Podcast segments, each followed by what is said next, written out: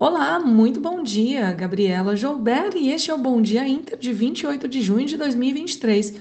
O dia já começa com um novo episódio entre a briga ali entre Estados Unidos e China e no meio disso tudo as ações de inteligência artificial.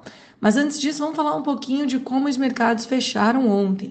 O Ibovespa divergiu dos pares externos e encerrou o último pregão em queda de 0,6%. O índice foi pressionado em dia de ajuste, apesar da ata do Copom mais dovish, sinalizando a possibilidade do início de corte de juros na reunião de agosto.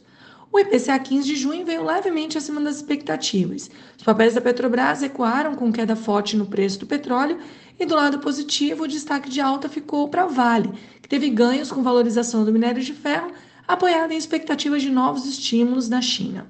Em Wall Street, como falamos, as bolsas encerraram no azul, com avanço das ações de tecnologia e repercutindo indicadores de atividade nos Estados Unidos que vieram acima do esperado.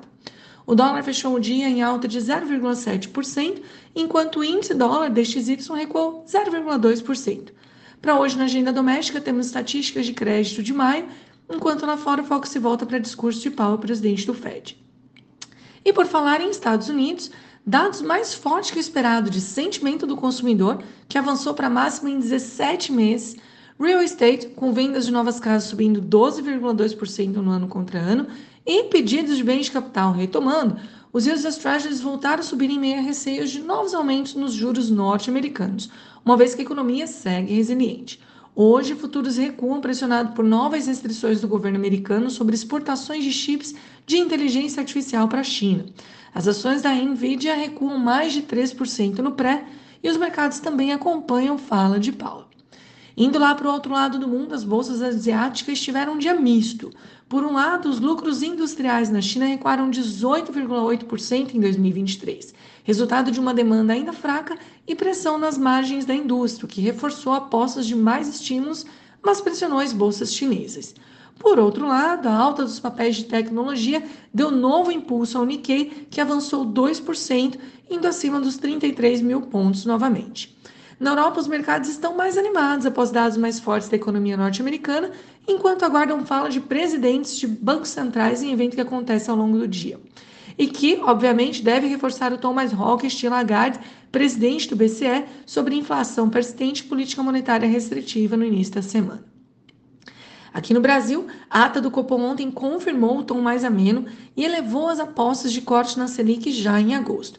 O mercado aguarda a decisão do Conselho Monetário Nacional sobre meta de inflação amanhã, enquanto mantém os olhos atentos às discussões sobre avanço ou não da reforma tributária.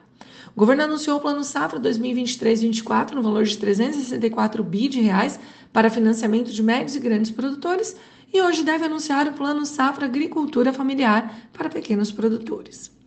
Na abertura, vemos o DXY subir enquanto futuros recuam e juros das treasuries avançam. petróleo sobe com queda dos estoques nos Estados Unidos, minério de ferro também avança, mesmo com dados mais fracos de China, e o cobre recua. Bom, o exterior hoje está indefinido nesta manhã, mas as commodities em alta podem ajudar o Ibovespa, mesmo com os dados mais fracos na China. Aqui, o mercado também ficará de olho nas falas de presidentes de bancos centrais em eventos que acontecem em Portugal hoje. Pessoal, este foi o Bom Dia Inter de hoje. Tenham todos uma ótima quarta-feira e até amanhã.